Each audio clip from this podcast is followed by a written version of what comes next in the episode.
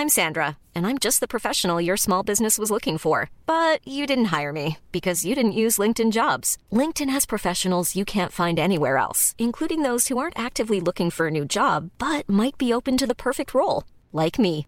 In a given month, over 70% of LinkedIn users don't visit other leading job sites. So if you're not looking on LinkedIn, you'll miss out on great candidates like Sandra. Start hiring professionals like a professional. Post your free job on linkedin.com/people today.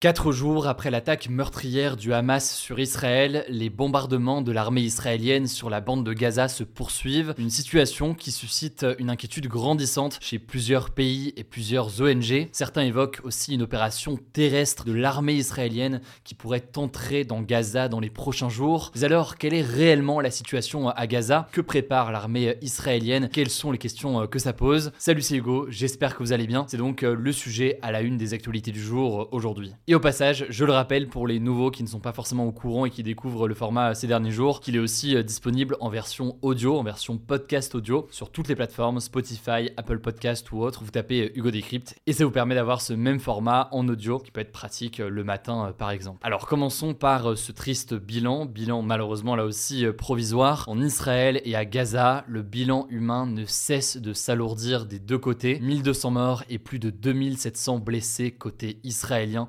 dont de très nombreux civils. Côté palestinien, 1055 morts et plus de 5000 blessés, avec là aussi de nombreux civils. Dans la nuit de mardi à mercredi, au moins 30 personnes ont été tuées et des centaines ont été euh, blessées par des frappes aériennes israéliennes sur la bande de Gaza selon euh, le Hamas. Alors petit rappel rapidement avant de rentrer après dans le cœur du sujet, la bande de Gaza c'est donc ce territoire palestinien de plus de 2 millions d'habitants situé au sud d'Israël qui est sous blocus israélien depuis 2000 2007 et qui est euh, désormais maintenant, depuis le début de la semaine, en état de siège. Concrètement, Israël a annoncé couper son approvisionnement en eau, en gaz et en électricité. On aura l'occasion d'en reparler, mais ça vient donc s'ajouter au blocus qui est déjà présent depuis 2007 et qui limitait déjà fortement les entrées, les sorties, que ce soit d'ailleurs de personnes ou alors de ressources. Autre information à rappeler, Gaza est donc contrôlé aujourd'hui par le Hamas. Le Hamas, c'est un mouvement palestinien dont la branche armée est une organisation terroriste, une qualification qui a d'ailleurs été réaffirmée ces derniers jours, que ce soit par la France, par les États-Unis ou encore par de nombreux pays euh, dans le monde. Alors, selon euh, le Hamas, les frappes israéliennes ont touché des dizaines de bâtiments d'habitation, des usines, des mosquées ou encore des magasins. Des quartiers entiers dans la ville de Gaza ont également été détruits. Par ailleurs, des photographes de l'agence France Presse sur place ont pris des photos d'immeubles détruits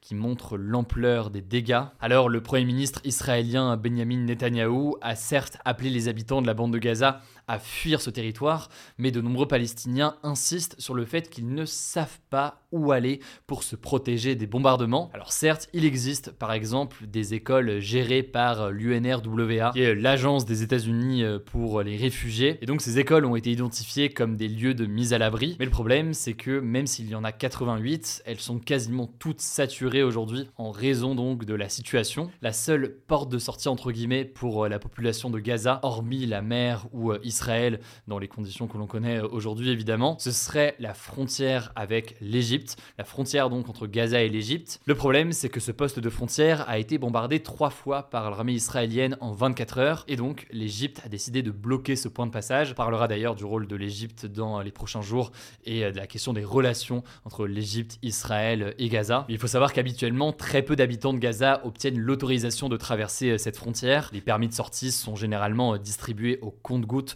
souvent pour des raisons euh, médicales. C'est encore plus le cas dans la situation euh, actuelle, sans mentionner donc en plus les bombardements euh, à cette frontière. Au total, plus de 263 000 Palestiniens ont été contraints de fuir leur domicile à Gaza à cause des frappes, selon l'Organisation des Nations Unies. L'Organisation des Nations Unies a également rappelé à Israël que le siège total de Gaza est interdit par le droit international humanitaire, car ils mettent en danger la vie des habitants en les privant de biens essentiels à leur survie, que ce soit soit de l'eau, de l'électricité, etc. Autre élément que l'on peut retenir sur la situation humanitaire sur place, les États-Unis, l'Organisation mondiale de la santé, l'Organisation des Nations unies ou encore de très nombreuses ONG réclament un corridor humanitaire pour la population de Gaza. En gros, un corridor humanitaire, c'est une route où les affrontements ne sont pas autorisés en théorie pour acheminer du matériel médical notamment, mais aussi par exemple pour évacuer euh, des habitants. Selon euh, l'organisation Médecins sans frontières qui vient en aide donc aux populations partout dans le monde dans des zones de conflit, la situation à Gaza est catastrophique, la population euh, est terrifiée. Et c'est une situation certes qui n'est pas nouvelle, on a déjà parlé à de nombreuses reprises ces dernières années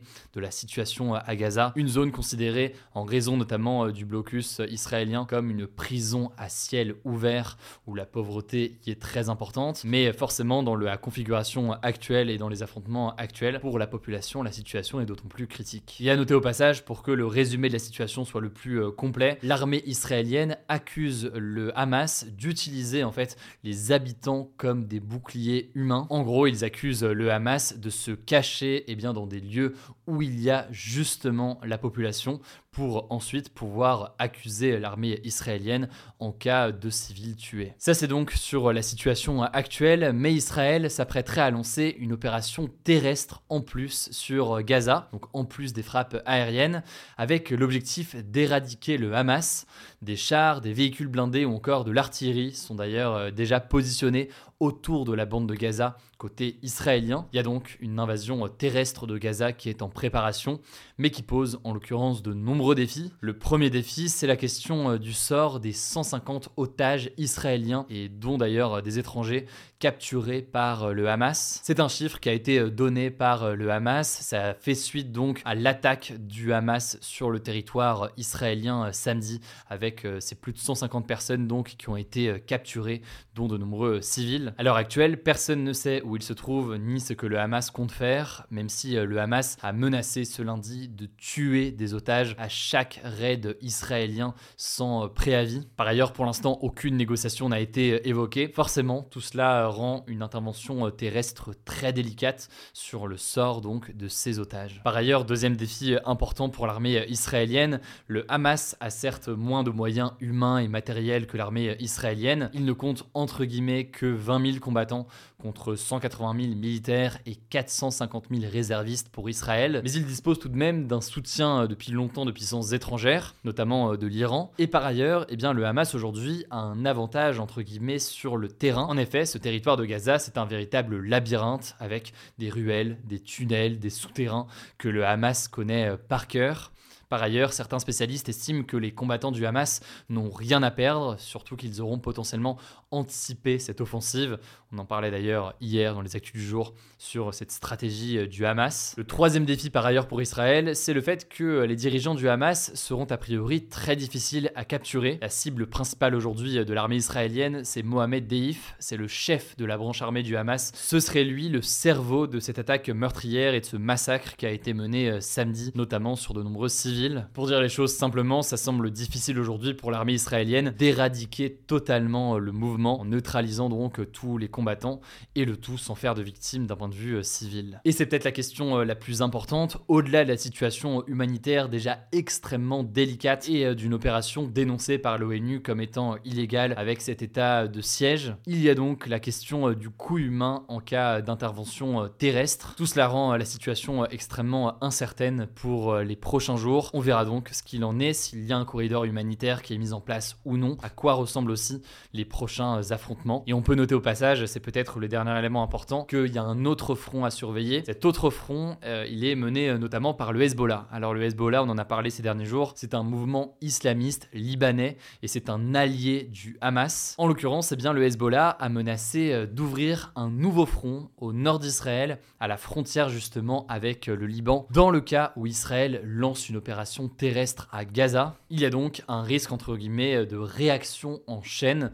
Et d'ailleurs, eh bien, le Hezbollah a revendiqué ce mercredi de nouveaux tirs depuis le sud du Liban contre Israël, ce qui montre déjà des tensions importantes. Alors, avant de passer aux actualités en bref avec euh, Léa, je voulais quand même vous donner quelques informations euh, complémentaires euh, qui nous sont parvenues. D'abord, première information, 10 Français ont été tués et 18 autres sont portés disparus, dont des enfants, selon le ministère des Affaires étrangères français. Selon selon la première ministre Elisabeth Borne, certains pourraient être des otages du Hamas actuellement. Deuxième information importante, alors que l'armée israélienne avait assuré mardi avoir repris le contrôle de sa frontière avec la bande de Gaza, eh bien les militaires ont découvert des massacres dans plusieurs kibbutz proches de la frontière. Alors des kibbutz, c'est en fait des villages agricoles où les habitants euh, partagent les tâches et vivent en communauté euh, en Israël. Et donc dans trois de ces villages, à Kfar Aza, à Beri et à Reim, des corps d'hommes, de femmes et d'enfants ainsi que de personnes âgées ont été retrouvés, témoignant là aussi euh, de massacres. Le nombre précis de victimes reste encore à déterminer. Bon, et dernière information qu'on peut noter, la Commission européenne, donc une instance européenne très importante de l'Union européenne, a menacé de sanctionner ce mardi Elon Musk, le patron euh, de Twitter, enfin de X maintenant, s'il ne supprime pas sous 24 heures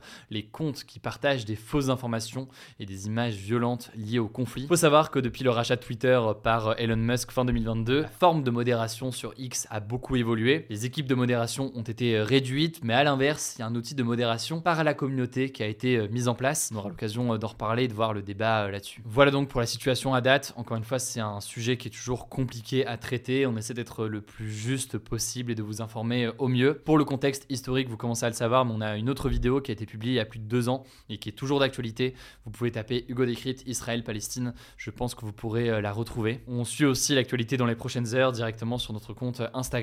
Merci pour votre confiance. Je laisse la parole à Léa pour les actualités en bref et je reviens juste après. Merci Hugo et bonjour à tous. On commence avec cette actu. Un nouveau séisme a frappé ce mercredi l'ouest de l'Afghanistan qui avait déjà été touché par un premier tremblement de terre ce samedi qui a fait plus de 1000 morts selon les dernières estimations du gouvernement. Selon le ministre de la Santé afghan, ce nouveau séisme a fait au moins un mort et 130 blessés. Deuxième actu, alors que 80% des filles ont leurs règles avant 13 ans, donc avant la cinquième, et 20% dès l'école primaire, elles ne sont pas suffisamment informées sur le sujet, selon une nouvelle étude de l'association Règles élémentaires. Concrètement, seule la moitié des moins de 13 ans explique avoir bénéficié d'informations sur les règles à l'école, alors que les premiers cours sur le sujet sont généralement donnés en classe de SVT en quatrième. L'association met également en lumière le fait que les toilettes à l'école sont souvent inadaptées, elles n'ont parfois pas de poubelle, pas de savon pour se laver les mains, ou encore de protection hygiénique disponible. Troisième actu, l'animateur d'M6 Stéphane Plaza est visé par une enquête pour violence conjugale. Il est accusé de violence physique et psychologique par deux femmes. Fin septembre, il avait déjà été accusé de violence par trois anciennes compagnes dans une enquête publiée par Mediapart. L'animateur avait alors contesté ces accusations. Alors pour le moment, M6 n'a pas souhaité réagir à l'annonce de l'ouverture de l'enquête, mais une trentaine de personnes ont manifesté devant le bâtiment de la chaîne ce mardi soir. Quatrième actu, l'une des personnes qui a envoyé une lettre de menace aux parents du petit Grégory a été identifiée 39 ans après. Le petit Grégory, c'est un enfant de 4 ans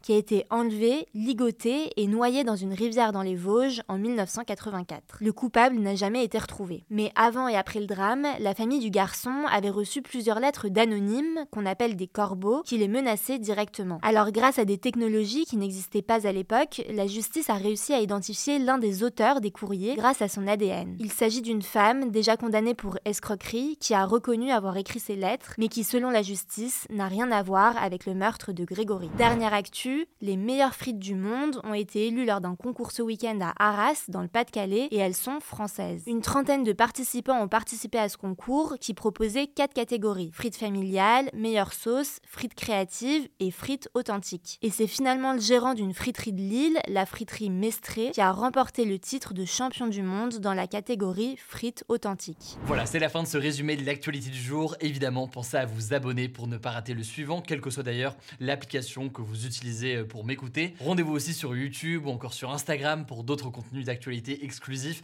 Vous le savez, le nom des comptes, c'est Hugo Décrypte. Écoutez, je crois que j'ai tout dit. Prenez soin de vous et on se dit à très vite.